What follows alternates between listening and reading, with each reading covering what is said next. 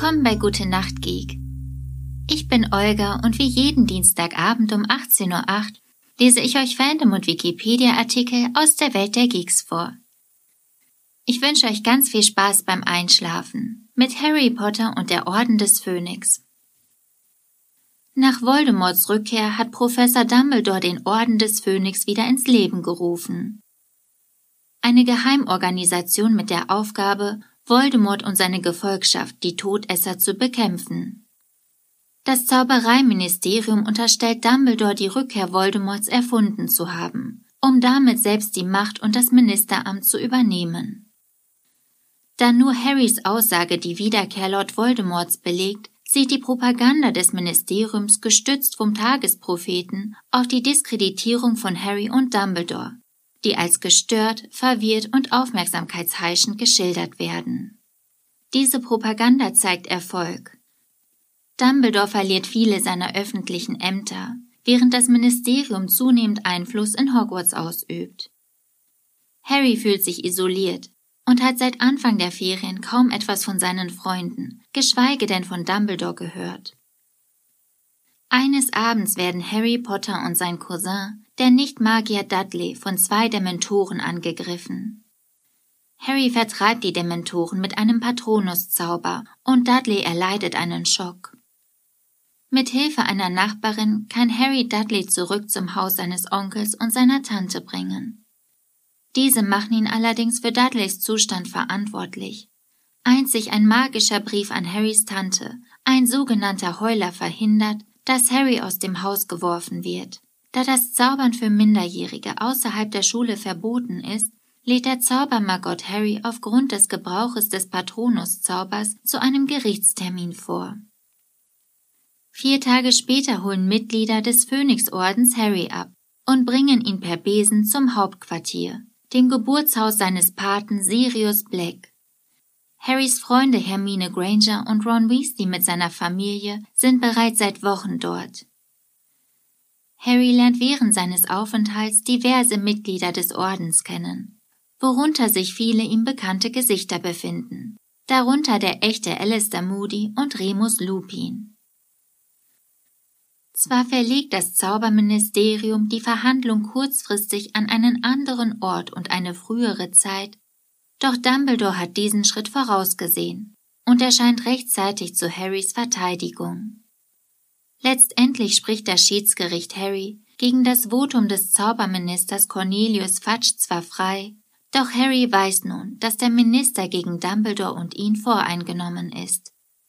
Ein Mitglied des Zaubermagotts ist die äußerst unsympathische Dolores Umbridge. Zu Schulbeginn stellt sich heraus, dass sie die neue Lehrerin im Fach Verteidigung gegen die dunklen Künste ist.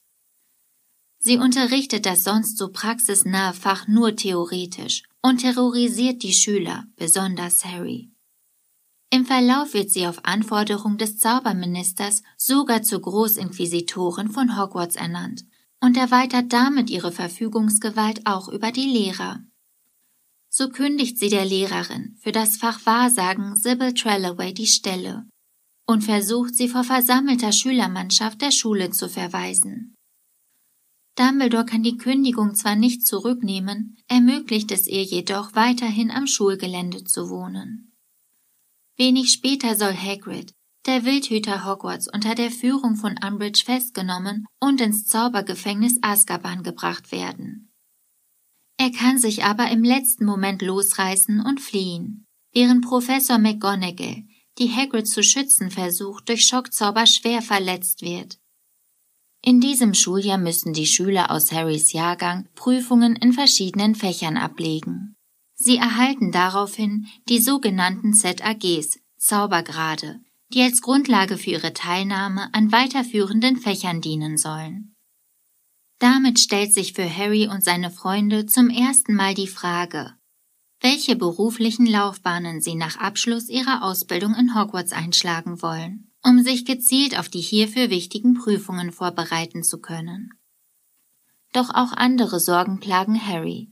Zum einen überredet Hermine ihn, eine geheime Vereinigung zu gründen, in der Harry anderen Schülern praktische Erfahrungen in der Verteidigung gegen die dunklen Künste vermitteln soll. Der Club trägt als Parodie auf die Befürchtungen von Cornelius Fudge den Namen Dumbledores Armee, kurz DA. Zum anderen hat Harry wiederholt Träume, die ihn in die Mysteriumsabteilung des Zauberministeriums versetzen. Während eines dieser Träume befindet sich Harry im Körper von Voldemorts Schlange und greift Rons Vater an, der vor der Mysteriumsabteilung für den Orden des Phönix Wache hält. Harry informiert sofort Dumbledore und Rons Vater kann gerettet werden. Dumbledore weiß, dass Harry nicht nur träumt, sondern mit Voldemort verbunden ist und dessen Gefühle und auch Gedanken wahrnehmen kann. Er beauftragt Professor Snape deshalb damit, Harry in Oklumentik, der Lehre vom Verschluss des Geistes zu unterrichten, jedoch ohne großen Erfolg. Nach einigen Monaten fliegen die Treffen von Dumbledores Armee auf. Aufgrund des Namens will Cornelius Fudge Dumbledore festnehmen lassen. Dieser lässt sich aber nicht bedingungslos abführen und flieht. Dolores Umbridge ist jetzt die neue Schuldirektorin. Als Fred und George Weasley dabei erwischt werden, wie sie in Hogwarts Chaos verbreiten, beschließen sie, die Schule zu verlassen. Doch mit ihrem Abgang ermutigen sie fast die komplette Schülerschaft zur Rebellion gegen Umbridge und ihre Machenschaften. Bei den meisten anderen Lehrern finden die Schüler heimlich Unterstützung. Lediglich der Hausmeister Argus Filch, ein Squib, der selbst keine Magie beherrscht, steht hinter Umbridge und ihrem Bemühen, in Hogwarts für Ruhe und Ordnung zu sorgen.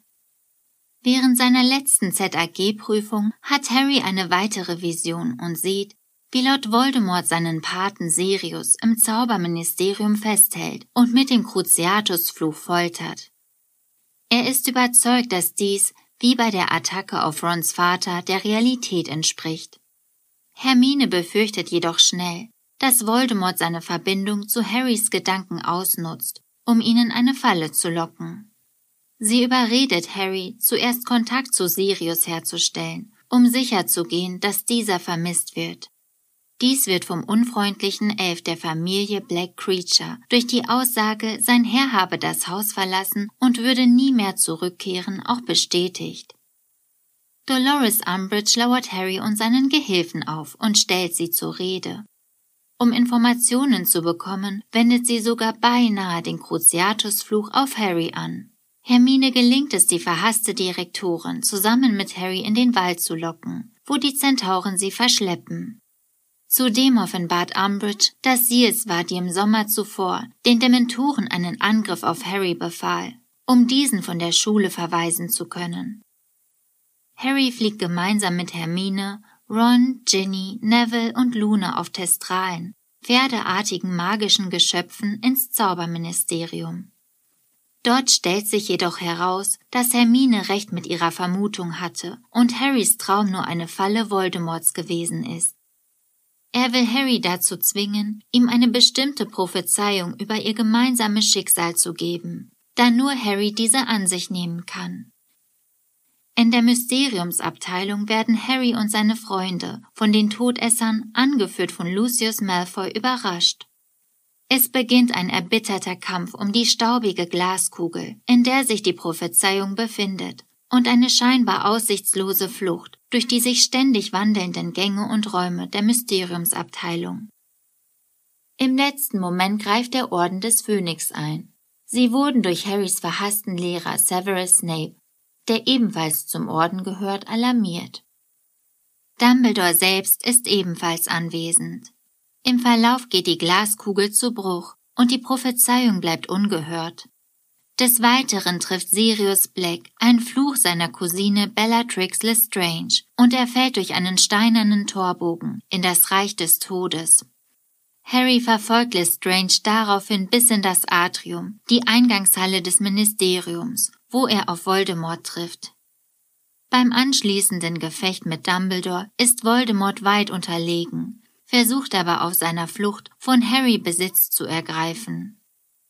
Dies scheitert jedoch, als Harry über die Aussicht, nach seinem scheinbar nahenden Tod Sirius wiedersehen zu können, für einen Augenblick Freude empfindet. Ein Gefühl, das Voldemort stets fremd gewesen und nicht auszuhalten ist. So lösen sich die Fesseln von Voldemort. Als Harry aufwacht, haben sich bereits der Zaubereiminister und viele andere Ministeriumsmitarbeiter in dem Saal eingefunden. Sie wurden nun auch Zeugen von Voldemorts Rückkehr, was der Tagesprophet daraufhin offiziell bekannt gibt. Zurück in Hogwarts erklärt Dumbledore Harry diverse Hintergründe seiner Abenteuer.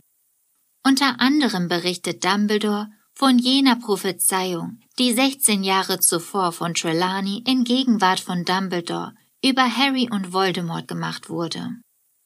In ihr heißt es zu Beginn, dass der eine, der die Macht besäße, Lord Voldemort zu besiegen, herannahen würde, sobald der Juli stirbt.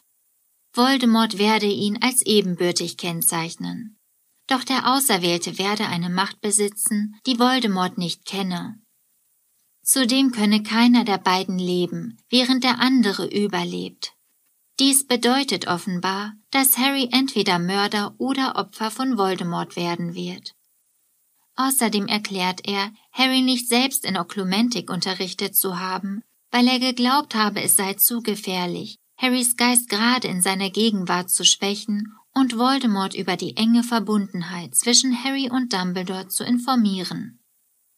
Das war's mit Harry Potter und der Orden des Phönix für heute.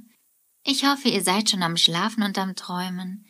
Ich freue mich aufs nächste Mal, wünsche euch eine gute Nacht und bis zum nächsten Mal.